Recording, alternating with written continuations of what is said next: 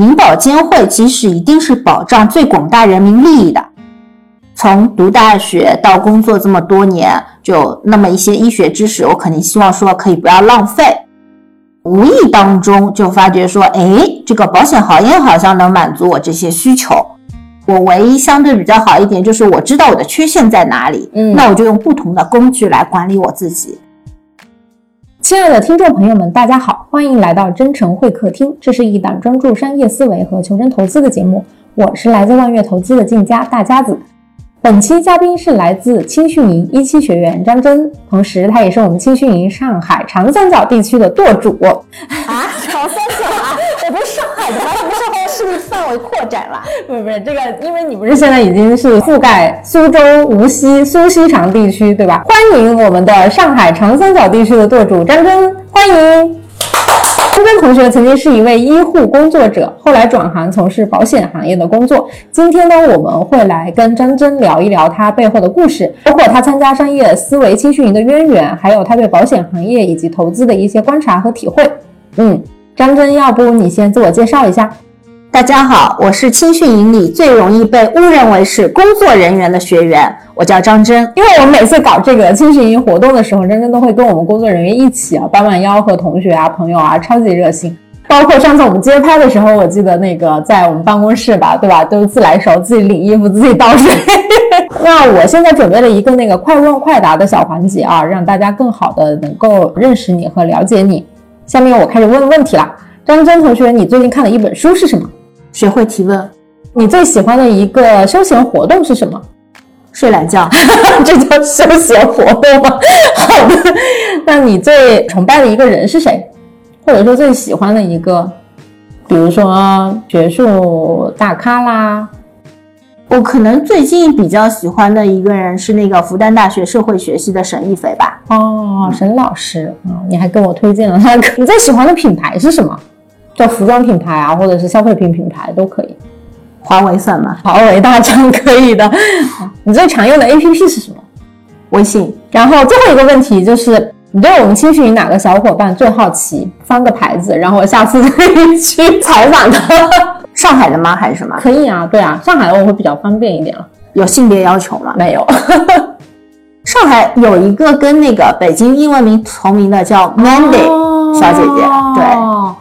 这个牌子放的好。行，那我们快问快答环节就结束了啊，然后正式的开始对张真同学的采访啊。我们知道张真同学曾经是一位医护工作者啊，就是张真，你能不能跟我们聊一聊当时那一些工作的那个具体的情况？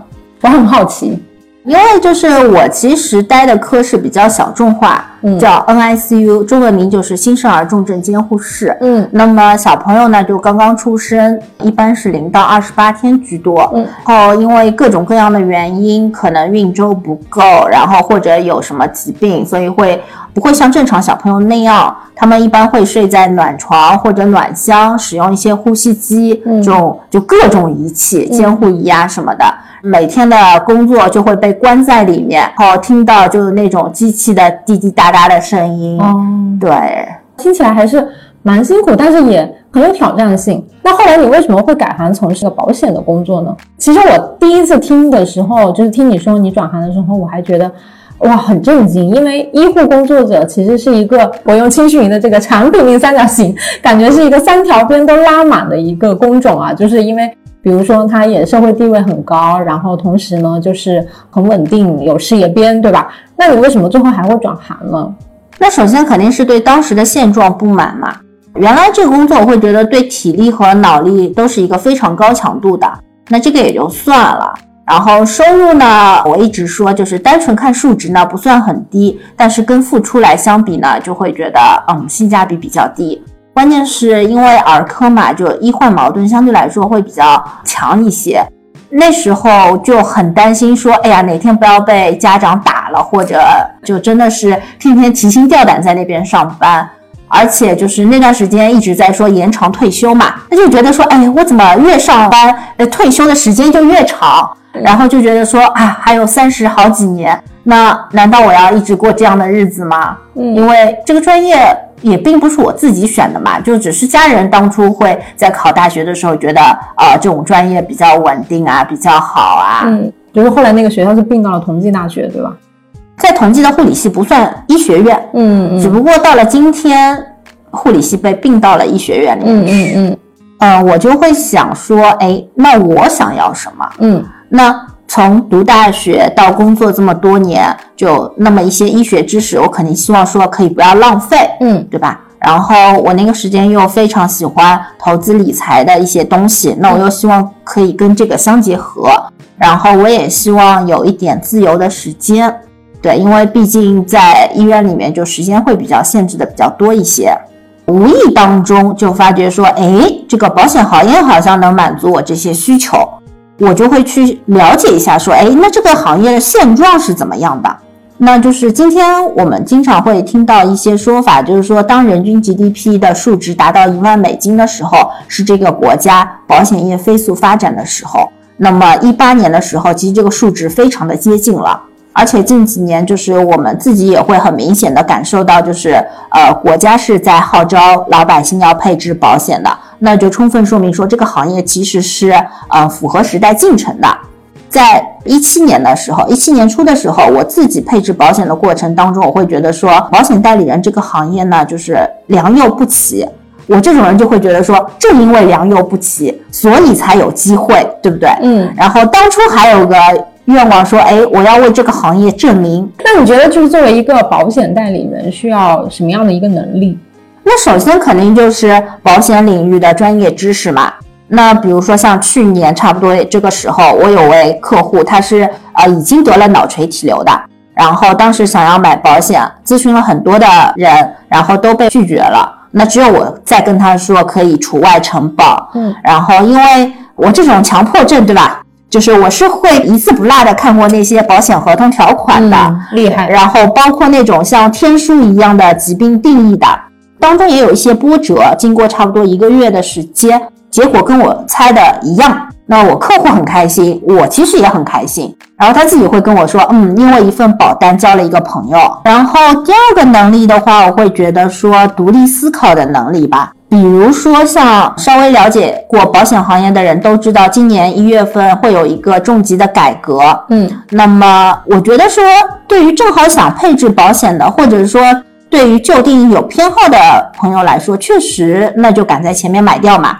但是呢，到最后两天，我们会发觉，就是绝大多数跟保险相关的公众号、自媒体，他们其实是罔顾客户的实际情况需求，然后一边倒的说旧定义好、旧产品好，劝大家不顾一切的上车。然后我会在跟我客户面谈当中，我一直会说的叫做改革本身，那一定是朝着更符合医学技术的发展，更符合重疾定义的方向发展的。只不过我们现在有一个机会可以自己挑选，对吧？嗯另外一点，我很想说的就是，银保监会其实一定是保障最广大人民利益的，所以我们需要给就是重疾新定一个客观合理的评价。在整个行业的浪潮这样席卷当中，是不是依然能够保持自己独立的判断，然后说自己该说的话，其实是很考验每一个人的。对，是的。那然后第三个的话，我会觉得说，就是对于保险行业的一个预判吧，对于未来趋势的一个预判。就是这两年，因为互联网发展了之后，就是会有很多互联网保险，那么也会经常有朋友来问我，你觉得互联网保险会不会取代你们这种线下的啊？那我印象当中最有印象就是去年十月份，我在北京的时候，跟一个青训营的同学聊天，嗯他当时就问了我这样一个问题，然后我当时是斩钉截铁跟他说不会。我们那次聊天是十月底，后面我们就会看到银保监会对于整治互联网保险的乱象啊等等等等。那其实包括今年六月份的时候，在上大课嘛，上海也有朋友问我说，哎，怎么看某家互联网保险公司？那我当时跟他说的是，我说其实现在很多客户而言，他们是陆陆续续从线上保险公司买了，又转到线下保险公司这样子。六月份到现在三个月的时间，嗯我们也看到说那家号称互联网保险的公司开始积极的筹备他们的线下经济渠道。对，所以这就是总结一下，就是真正认为至少要有三个的那个专业能力，一个是保险领域本身的这个专业知识，然后还有一个独立思考的能力，还有一个就是对行业本身的一个预判。其实这一次转型也相当于是你人生当中打开了一个新的篇章啊。那你有没有遇到过一些什么困难？家里的都是保险反革命啊，就是极力反对的那种啊。对，就是其实我们知道，因为一直到今天啊，就是保险代理或者保险经纪都是一个充满争议的一个职业哈。我之前跟张真也聊天嘛，然后张真说，就是当时你是一八年对吧？一八年想要转型，对，然后那个时候就是家里面的人可能也并不是特别的能够理解，嗯，然后你还搬出去。故事是这样的，就是我其实猜到他们会反对。嗯，医院的体系是这样的，就是你从提离职报告到你真的走，大概有一个月的时间。嗯，然后这一个月当中呢，可以正常上班，也可以就是请病假或者怎么样就不去上班。嗯，那我是提了辞职报告，我还是很乖的，天天去上班，直到人事科打我电话跟我说，你可以来办离职手续了。然后也因为就是当时之前我们因为是调班制的嘛，所以就会积累了一些休假。我是三月底提的离职报告，然后四月中下旬走的。对，直到我走不去上班了，我爸妈才发觉，哎不，然后他们其实一开始没有反应过来，他们以为我去的是那些就保险公司的类似于核保部门，就内勤的岗位。嗯，对，所以一开始他们没有特别大反应，后来发觉不对了，就开始那个。但是不好意思，我自己决定的事情，我是不会给他们来更改的机会的，因为我觉得我需要为自己未来的人生负责。嗯嗯嗯。那后来呢？后来和解了吗？想多了，想多了。嗯，那直到今天的话，你跟你爸爸妈妈对这件事情达成了共识吗？没有共识啊，现在就各过各的。这个等于说，其实你对你自己的这个选择是非常非常坚定的。对，是的。那你有没有遇到其他的一些，比如说，就是在你的职场过程中有一个哎突然醒悟过来的一个这种 aha moment，对于职场的一个感悟？我觉得是这样的，因为我这个职业的话，说白了就是自己给自己打工嘛，就是你只要对自己负责就好了。那其实肯定会有很多很难平衡，嗯。比如说，我们会看到很多人会追求一些行业内的荣誉啊，或者怎么样。有些人可能更注重一些长期的对于客户的服务啊。那我会觉得说，比如说像去年会让我比较突然之间有一个印象，是因为那段时间我们不是一直在去年夏天吧？我记得青训也好，我们一直在讲那个有线游戏和无线游戏，然后就突然之间就会觉得说，哦，原来每一年度的那个什么那个叫有线游戏。其实保险是一个长期的东西嘛，然后我会觉得说，哦，原来就是对客户的长期的服务啊，诸如此类的，这个叫无限游戏，就会觉得，哦，原来这个样子。那比如说像我这种偏长期主义者，我就会选长期的一些。嗯嗯嗯嗯，对，可以稍微那个，就是听众朋友们不太理解，就是刚才张真说的，其实有些荣誉我知道好像是全球荣誉称号，嗯。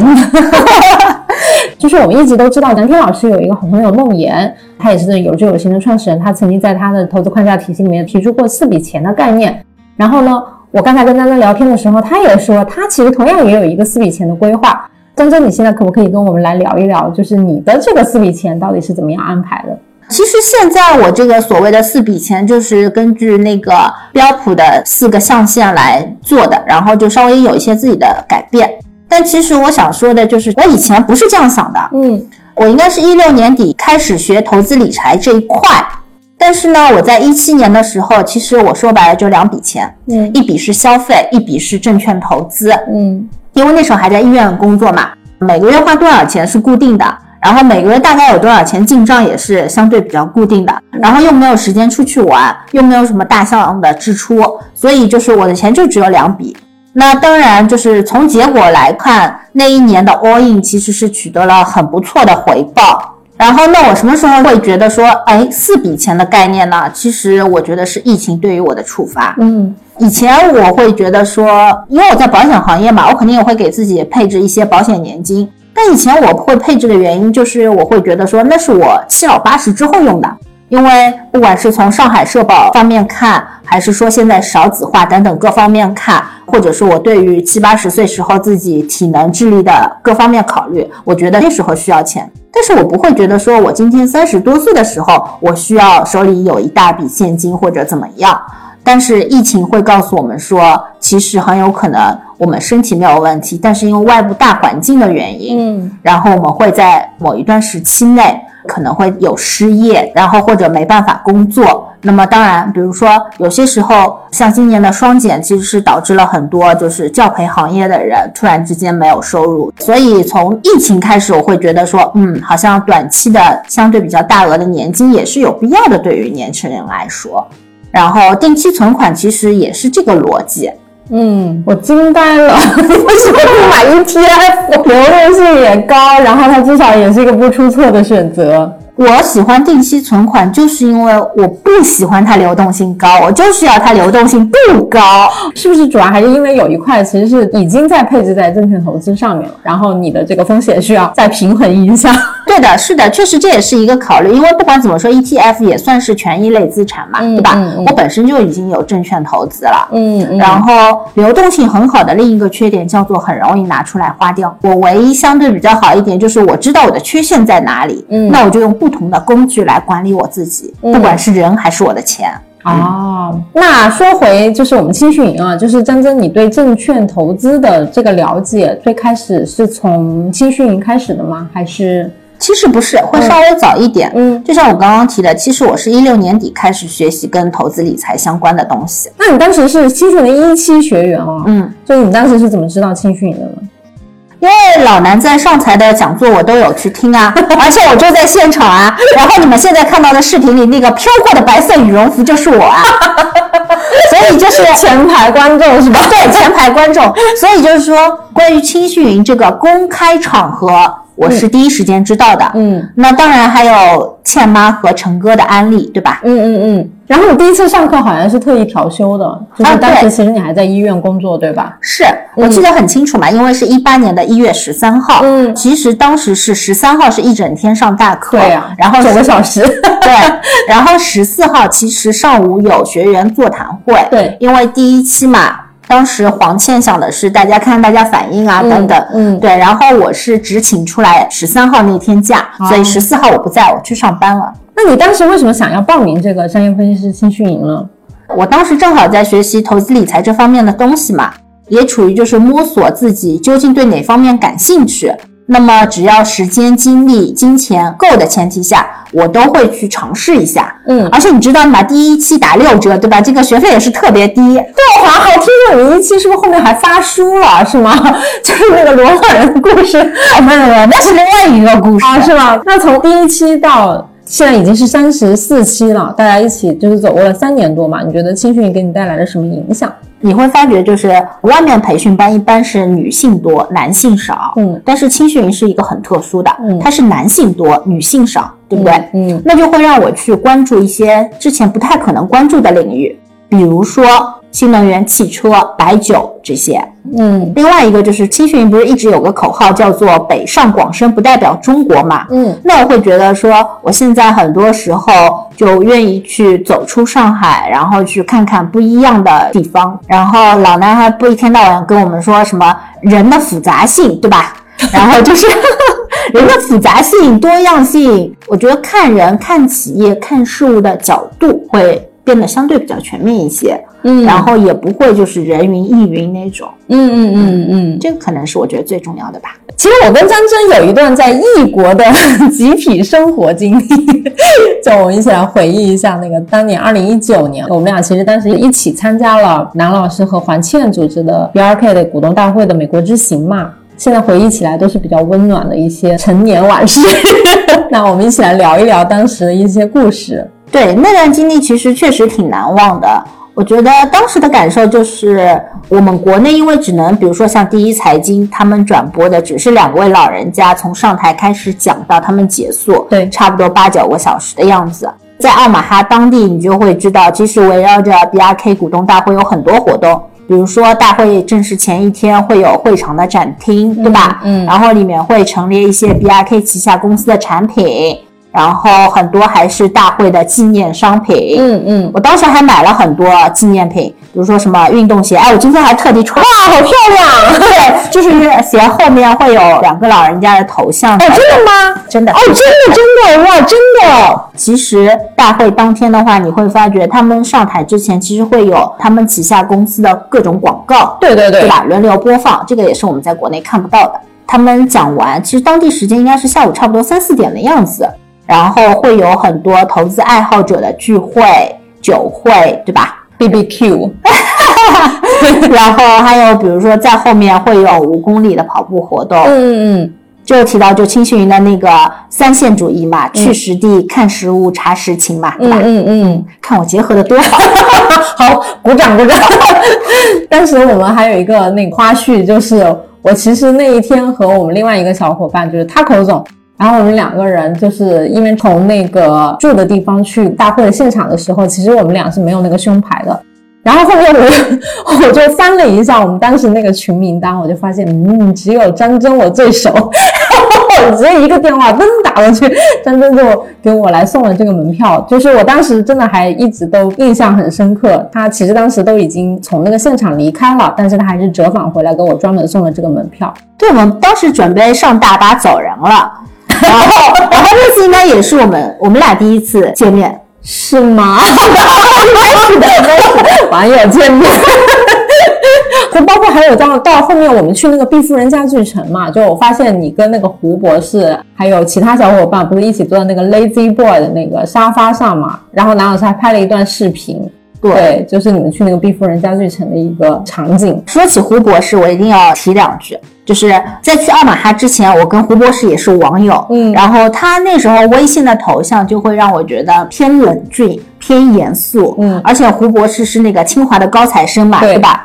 然后又是自主创业，就会觉得说，嗯，这种人跟我距离肯定很远，嗯。但是经过奥马哈我们一起活动之后，就觉得哇，胡博士就是邻家大哥哥的感觉，你知道吗？哇，真的就是人跟人其实是要相处之后才会感觉是不一样的，线上跟线下一定是有那个差距的。嗯嗯嗯。所以老南不是一直说，就是能见面不要打电话，能打电话不要微信。对对对对对，是。其实讲起这个，我觉得张真挺反差萌的，在我的印象中，就是因为奥马哈这一次他给我拿门票，我就觉得他是一个特别平易近人，就是特别温和的一个人。最近我来上海常住了以后，然后包括跟张震一起，就是我们会组织线下的这个读书会啊等等的，然后我就发现，哇，其实是一个非常严谨的人。会提前一个月就做计划，然后跟你来讨论整个方案，然后最后还要拉着你复盘。然后其实现在回过头就是看丹尼奥马哈的那个，就是我会觉得有些事情真的就是想到了就要去做。对的，不然真的就是过了这村就没有那个店了。对，因为那种形式的活动应该是最后一届了。对，后面就因为疫情完全就不一样了。以后哪怕说疫情控制了又可以去的话，估计就不是那两个人了，或者说四个人了，或者怎么样？嗯嗯嗯，对。张真因为也是我们青训的铁粉嘛，然后我们商业思维青训是在北上广深，还有包括成都啊这几个大城市轮流举办。我知道张真其实已经去过好几个城市了，对吧？然后他也会找当地我们这个学员的小伙伴一起聊天，有没有什么有意思的故事跟大家来聊一聊？今年的话就是成都场嘛，嗯。然后当时是找了武宏毅武同学吃饭，嗯，虽然我们俩都是第一期的学员，但对，我们都是一期哈，黄埔军校，但其实，在今年成都场之前，我们才加的微信，嗯，以前我们只是在同一个群里而已。上完大课后面一天，好像应该是三月八号那天吧，就一起吃的晚饭。开始聊天，就是从聊天才知道，就是说他现在其实是在一家创业型的公司做负责人嘛。那大家一起聊天吃饭嘛，就聊聊你的工作怎么样，什么什么，然后也聊了很多他工作上的困扰啊之类的。我因为从一个旁观者的角度，然后会对他的那个工作。我会表示疑惑，然后会提一些问题，嗯，当然也会从我的角度给一些建议，嗯，然后其实有点出乎我意料的是，我后面一天走的时候，在机场收到了他的那个微信，跟我说跟我聊天，带给他一些启发，感谢我之类的。对，当时确实挺出乎意料的，所以当时还截了个屏，发了个朋友圈。对，游山玩水啊，张真其实也推荐了不少朋友来看南老师的，包括直播呀，或者是上青训营的大课。就你为什么会推荐大家来呢？因为老南讲的角度跟别人不一样啊，对吧？不是正常人，不是主流，非主流。对，一个是不太一样，另外一个就是我是从一八年到现在一直有长期嘛跟踪嘛，然后我就会觉得说老南其实一直在迭代更新啊，嗯特别是疫情之后特别明显，所以我就会跟朋友说，我说你不一定要赞同他的观点，但是我希望你能听到这样一种不一样的声音。嗯嗯，好，最后我们来说一下，就是关于这个张真的这个快乐生活哲学。就是听说张真九月马上又要去参加我们青训营的广州站了啊，一路游山玩水，不亦乐乎。那时候不就是说跟着青训营这个游遍全国嘛，啊对吧？？我这个叫学习玩乐两相宜。然后现在我们不提倡都说百岁人生嘛，那当然要有丰富多彩的人生经历，这样等将来老的哪儿也去不了的时候，就可以躺在摇椅上晒着太阳。给别人讲自己年轻时候的故事，不然多无聊啊，对不对？你讲的故事会很多。好，那我们最后就是彩蛋环节，我们来说一下，就是这个青寻的一些好玩的事儿啊，就比如说根根和房房的这个塑料兄弟情谊，你有没有什么想要就是跟大家分享的爆料的？就是你一开始听到塑料情谊，你会觉得是怎么样一个状态呢？塑料啊，就是就是塑料姐妹花嘛，平时 看上去很闺蜜，但实际上嗯互相会吐槽啊，然后互相会爆料啊。是这样的，其实我觉得塑料呢也没什么不好。你想，塑料的东西摔在地上不容易碎，对吧？捡起来还能用，对，不是玻璃心，对，扔在水里也不怕沉下去，嗯还能捞起来继续用。使用价值大的。我觉得使用价值比什么铁啊、瓷啊好多了。嗯铁太重，对吧？嗯瓷呢一摔就碎。嗯，对啊，所以我觉得，哎，这个我跟放妈之间的塑料兄弟友谊，哎，还可以，还可以。对，而且就是青训营里，其实我的塑料友谊还不少，对吧？还有徐凌徐老师是吧？还有小夹子啊。是吧？那你们有没有什么那个，就是当时一起好玩的？你想要爆什么料？你想要造谁的料？不是说你劲爆了，这个是吧？为了我们的完听率，其实也还好啦，那时候我们就纯粹是差不多是民间组织嘛，嗯就没有什么官方人员来参与，那就是想怎么办就怎么办。当然场地什么，就像你说的叫流窜作案，哪里有场地就去哪里。但是其实现在回想的话，我们那时候叫做麻雀虽小，但是五脏俱全，就是我们也会事先简单的筹划一下。然后等到结束了，我们也会，比如说我跟徐凌啊、跟黄凤啊，我们也会简单的稍微讨论一下，比如说这次哪里做的比较好，哪里做的不够，下次可以改进，诸如此类的。对，嗯最早的时候其实只有徐凌一个工作人员，对吧他？那时候好像也不能完全算工作人员吧？我感觉徐凌徐老师被迫营业，就是他经典形象不就是顶着一个没洗头的这个，穿个大裤衩。头发就是没怎么好好打理过，对，就就那个形象。啊，那黄放呢？黄凤，黄凤就是强迫症啊，他就是个超级强迫症啊，嗯，什么东西都，哎，真的是好累啊。我记得你说黄饭约你吃饭，然后对我问他为什么下午六点吃饭，五点要叫你是吧？对 我问他为什么要吃饭，他就说吃饭就是吃饭，还有什么为什么？早期黄放会半夜十一点多发我消息问我什么什么书看了没有，看到哪里了，然后顺便再吐槽我一下不好好学习，可怕。对的，我那时候也觉得好可怕。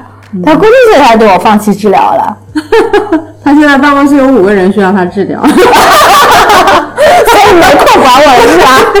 那我们今天的话，我们来回顾一下本期节目啊。张真同学首先是分别跟我们聊了他作为医护人员以及保险从业者，他在这个行业里面的一些经历，同时也跟我们分享了一下他对保险行业的一些观察看法，以及认为一个保险代理人需要具备的一些专业能力。还有张真跟我们分享了他的那个投资的观念，四笔钱。后来的话，我们就一起回顾了一下关于青训营的一些故事。包括他跟青训的渊源，以及他在青训营里面结识的一些小伙伴、一些有趣的故事。好，那我们今天非常感谢张真来做客我们的真诚会客厅，谢谢你给我们带来的一些观察和洞见。好，我们这期节目到此结束，我们下期再会，拜拜，拜拜。